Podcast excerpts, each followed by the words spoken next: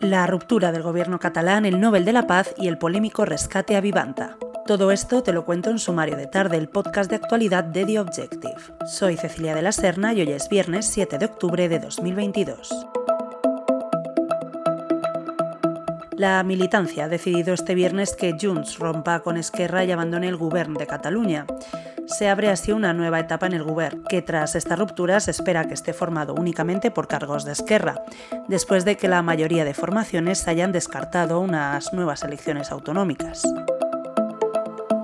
El bielorruso Alex Bialatsky, la ONG rusa Memorial y el Centro por las Libertades Civiles de Ucrania han sido distinguidos con el Premio Nobel de la Paz de 2022. Bialyatsky fue uno de los iniciadores del movimiento democrático que surgió en Bielorrusia a mediados de la década de los 80. Memorial es la organización rusa que se atrevió a denunciar el terror soviético 30 años después de la disolución de la Unión Soviética y que ha sido liquidada por el Kremlin. En cuanto al Centro por las Libertades Civiles, este se fundó con el propósito de promover los derechos humanos y la democracia en Ucrania. El galardón reconoce así la lucha por la convivencia pacífica entre los tres países vecinos y, de paso, envía un mensaje a Vladimir Putin.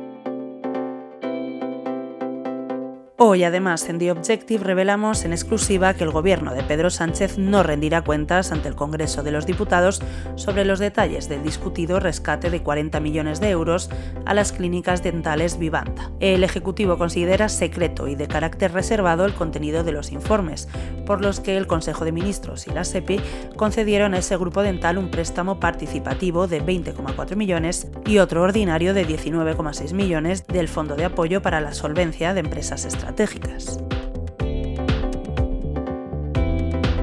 Lo dejamos aquí por hoy. El lunes volvemos, aunque puedes seguir informado en nuestra edición de fin de semana. Siempre en abierto en theobjective.com. Feliz fin de semana.